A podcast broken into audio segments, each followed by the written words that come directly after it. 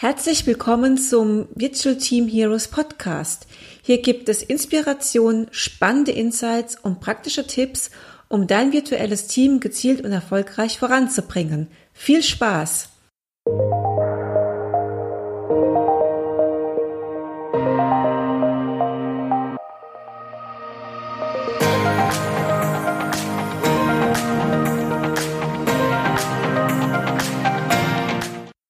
Heute spreche ich mit Michael Kern von Sirius Consult über die Arbeit im virtuellen Team und besonders darüber, wie man das Teamgefühl aufrechterhält. Hallo Herr Kern, ich freue mich sehr, Sie heute als Gast begrüßen zu dürfen. Jawohl, vielen Dank, Frau Soyer, und herzlichen Dank für die Einladung, heute hier sein zu dürfen. Ja, kurz zu meiner Person. Ich verantworte bei uns im Hause den kompletten Bereich der Kundenkommunikation. Das heißt, wir sind äh, in der Kundenabsprache und der Kundenkontaktsituation immer so aufgestellt, dass alles, was außerhalb des Projektes sich bewegt, äh, über meinen Tisch äh, agiert und gefahren wird und alles, was im Projekt ist, über die Kollegen in der Projektsituation abgehalten wird.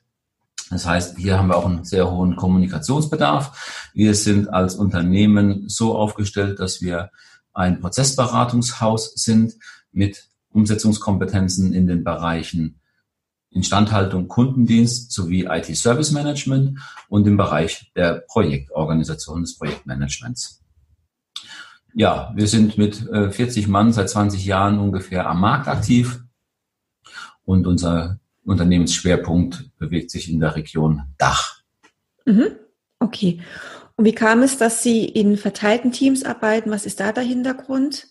Ja, vor knapp 20 Jahren ähm, bin ich als Quereinsteiger in die IT gekommen und habe damals für ein Systemhaus äh, gearbeitet, welches den internationalen Go-to-Market äh, vorbereitet hat. Mhm.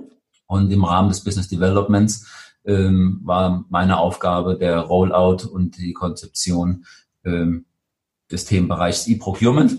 Und ähm, E-Procurement war damals schon relativ schneller ja, zu nutzen als die herkömmlichen äh, Softwarekomponenten, die das Haus angeboten hatte. Dementsprechend war es notwendig, dass man hier die internationale Zusammenarbeit auch entsprechend beschleunigt hat und darauf auf lange Reisen und Anreisen verzichten musste. Mhm. Also es war so, dass sie ein globales Team hatten, dann weltweit verstreut an Beratern ähm, genau. in Projekten. Europaweit äh, ja knapp 38 Kollegen, die in dem Team eingebunden waren, okay. für den äh, Go-to-Market äh, des Produktes entsprechend verantwortlich waren in ihrer jeweiligen Region und die Koordination und äh, die Go-to-Market-Strategie kam zentral aus Deutschland, aus unserem Team heraus und da war die Notwendigkeit der Kommunikation einfach ja, extrem gegeben. Man konnte nicht jeden Tag in einem anderen Land sein, um die mhm. Bedürfnisse des Kollegen abzugelten. Mhm. Okay. Es ist ein sehr großes Team von 38 und dann noch europaweit. Ähm, ist eine große Herausforderung. Was sind da aus Ihrer Sicht die Erfolgsfaktoren, damit die Zusammenarbeit in so einem verteilten Team gelingt? Also das Wichtigste ist erstmal, dass man sich gegenseitig vertraut und ähm, den anderen zumindest auch mal persönlich kennengelernt hat, um zu mhm. wissen, wo seine persönlichen Nuancen im Verhalten liegen. Denn, ähm, wie Sie schon gesagt haben, ähm, ein großes Team hat auch immer die Situation, man spricht mit vielen Menschen, man hat ähm, die Dimension, das gesprochene Wort ist das oft das einzige Medium, was beim anderen ankommt. Mhm. Vielleicht noch ein E-Mail dazu und der Rest läuft über Interpretation. Und wenn Sie dann in einer Sprache noch agieren, die jetzt nicht ihre Muttersprache ist, nämlich Englisch, und das für alle gilt, dann schleichen sich da manchmal Interpretationen ein, die vielleicht nicht gewollt sind. Und das kann man einfach auch vermeiden, wenn man weiß, wie der andere funktioniert und wie der andere äh, getaktet ist. Mhm. Das heißt, Vertrauen ist ein ganz großer ähm, Punkt, der für die Zusammenarbeit im virtuellen Team notwendig ist. Und das Zweite ist die regelmäßige Kommunikation und die Stringenz in der Kommunikation. Ja. Wenn man ähm, im normalen Büro sitzt und hat seine Bürotür offen, ähm, geht man ganz selten hin und schickt einen Kollegen, der gerade den Kopf reinstreckt, wieder raus und sagt, du, ich habe jetzt keine Zeit, komm später nochmal, sondern meistens nimmt man sich die Zeit. Der aus meiner Sicht größte Fehler im Bereich der virtuellen äh, Zusammenarbeit ist, wenn das Telefon klingelt und man hat gerade etwas, wo man vielleicht nur ungern unterbrechen würde, mhm. drückt man den Kollegen dann doch eher mal weg, als dass man ihn entgegennimmt. Und da über diese Hürde muss man auch selbst mal springen, zu sagen, okay, wenn er jetzt den Kopf reingestreckt hätte, hätte ich auch mit ihm gesprochen, also nehme ich den Hörer ab und rede mit ihm. Mhm. Mhm. Das heißt, die Kommunikation aufrechtzuerhalten, auch in Momenten, wo es vielleicht ein bisschen schwieriger wird. Ja, haben Sie da so eine Art ähm, ja, Agreement im Team für Erreichbarkeit oder bei Zeitunterschieden im globalen Team für ja, Stunden, Arbeitsstunden oder Erreichbarkeit oder kann man auch sagen, ich bin jetzt mal nicht erreichbar, das sind meine Kernarbeitszeiten oder wie, wie flexibel handhaben Sie da die Kommunikationszeiten? Ja. Genau, wir haben eine, wir haben eine Kernkommunikationszeit damals auch vereinbart gehabt, mhm. wo wir sagen, okay, da sind wir untereinander erreichbar. Ähm, jeder hat äh, landesspezifische ähm, Unterschiede, muss noch nicht mal die Zeitverschiebung dazu kommen. Gerade ja. wenn man in das Südeuropäische geht, ähm, wird es dann tendenziell eher schwierig, rund um die Mittagszeit mit Kollegen sinnvoll zu sprechen. Ja, der Siesta, ne? genau. Sondern da muss man Aber halt. auch in Deutschland. genau. Da muss man halt einfach schauen, dass man Zeiten nutzt, wo äh, man auch noch was bewegen kann. Das heißt, der frühe Vormittag ist da immer gut genommen, mhm. um auch den Tag äh, sauber durchzuplanen.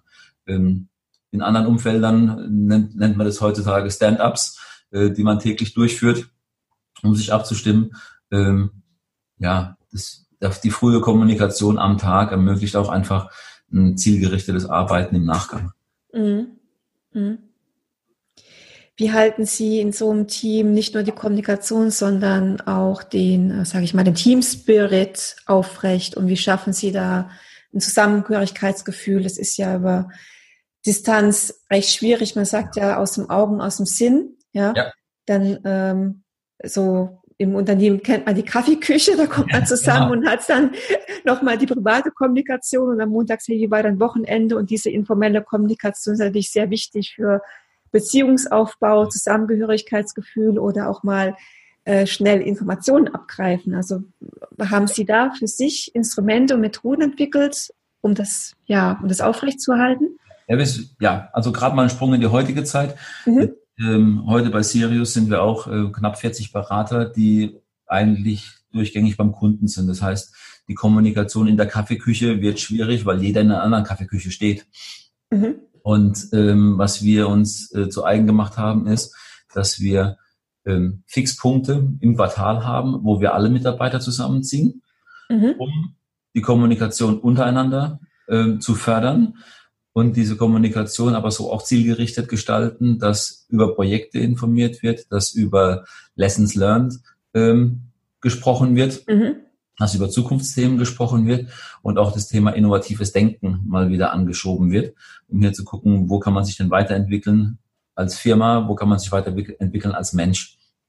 Mhm. Darüber hinaus bieten wir unseren Mitarbeitern auch noch ein, ein Curriculum an, wo wir als Akademie über zwei Jahre hinweg 48 äh, Systeminformationen äh, anbieten mhm. in Form von Halbtages- bis Zweitages-Workshops, wo die Mitarbeiter in verschiedenen Konstellationen wieder zusammengeholt werden, um miteinander zu agieren. Mhm. Was wir grundsätzlich versuchen, ist unsere Mitarbeiter freitags ins Office zu ziehen, um hier eine wiederkehrende Kommunikation mit als Festpunkt in der Woche zu haben. Mhm. Ähm, die Kommunikation, die wir dann so aufbauen, ist jetzt bei uns auch im Unternehmen besonders gelebt, ist nicht nur eine rein geschäftliche, sondern ist auch immer noch so eine halb private mit dabei, so dass man nicht nur unter Arbeitskollegen, sondern unter Freunden agiert. Ja. Haben Sie da auch, nutzen Sie jetzt, wenn man jetzt außerhalb vom Büro ist, das nicht freitags, sondern in den Projekten, haben Sie da irgendwelche äh, Tools für die Kommunikation, die Sie nutzen? Ja, also die klassische Bandbreite, was die heutige IT-Landschaft hergibt, wird auch von uns genutzt. Mhm von äh, zentraler äh, cloudbasierter Datenablage über äh, Team, Microsoft Teams, über äh, Call-Lösungen wie äh, Skype for Business oder ähm, äh, andere Systemanbieter äh, hinten dran. Ähm, wir haben die klassische normale Kommunikation übers Handy. Bei uns vielleicht noch die Besonderheit, wir haben nur noch Handys, es gibt keine mhm. Festnetzgeräte bei uns. Nee. Mhm. Macht doch wenig Sinn, ne, wenn man so genau. arbeitet. Sodass auch die Mitarbeiter immer wissen, ich erreiche ihn. mhm. und nicht eine Rufweiterleitung von irgendwas, sondern das haben wir hier wirklich auch gezielt eingerichtet. Und ähm, das wird auch rege genutzt von den Kollegen.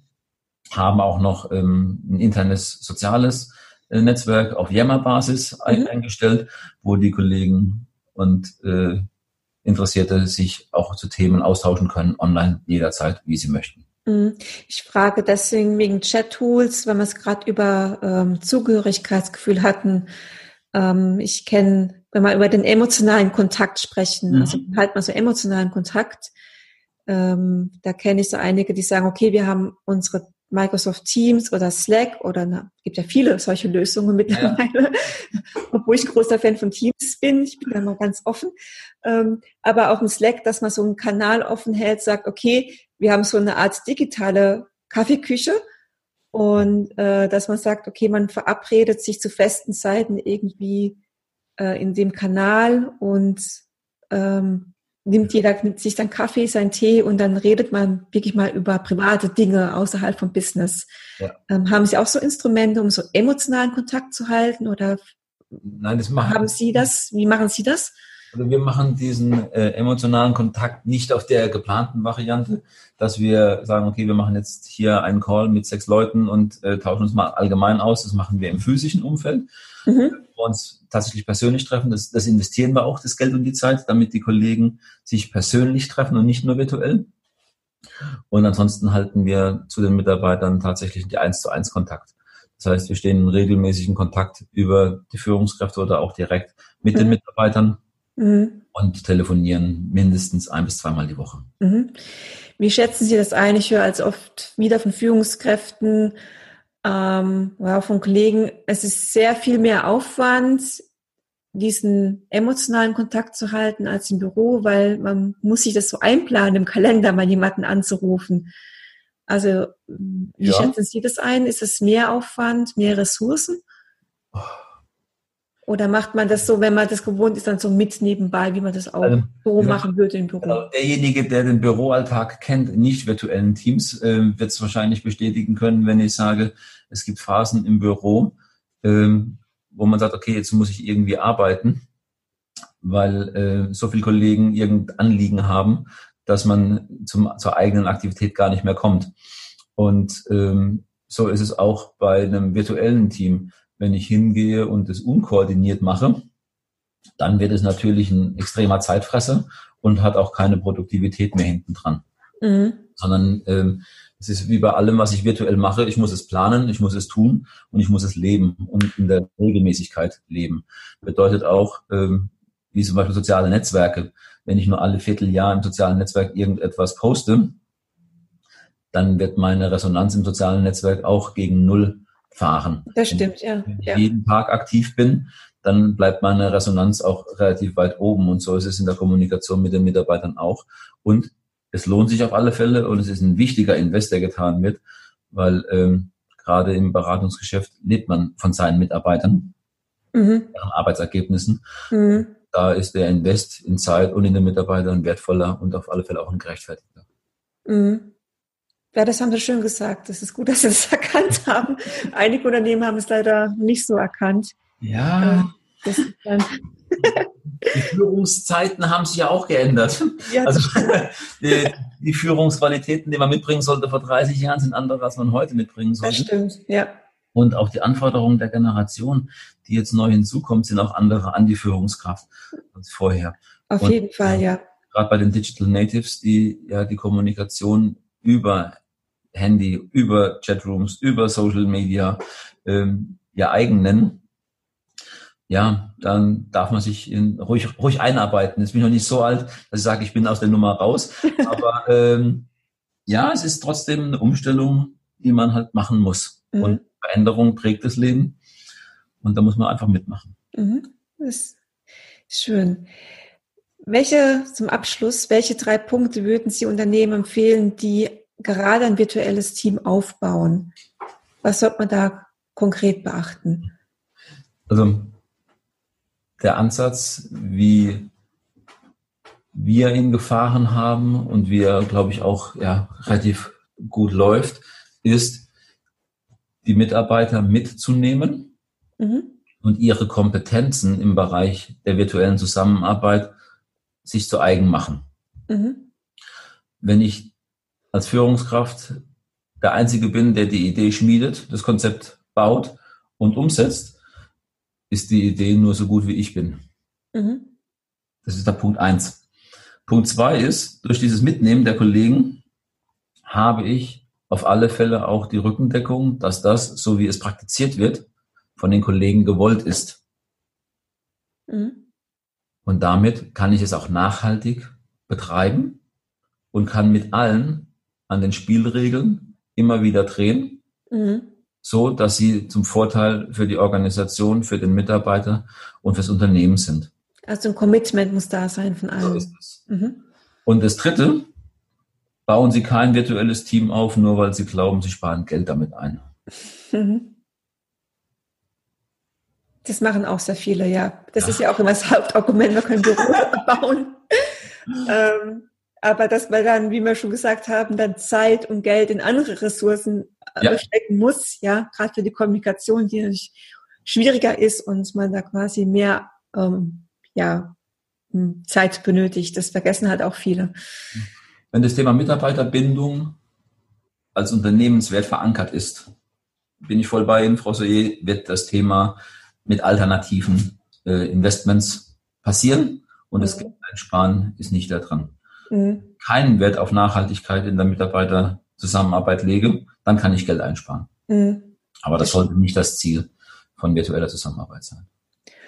Okay, super. Das war doch ein schöner Abschlusssatz. Ähm, Herr Kern, ich bedanke mich sehr für das Gespräch. Ähm, Sie konnten ja einige Einblicke geben, bis Sie das Thema Arbeiten im virtuellen Team gelöst haben, gerade zum Thema Zusammengehörigkeitsgefühl und Kontakt und Kommunikation. Dann vielen, vielen Dank nochmals und wir hören uns in der nächsten Podcast-Folge. Tschüss. Vielen Dank. Tschüss.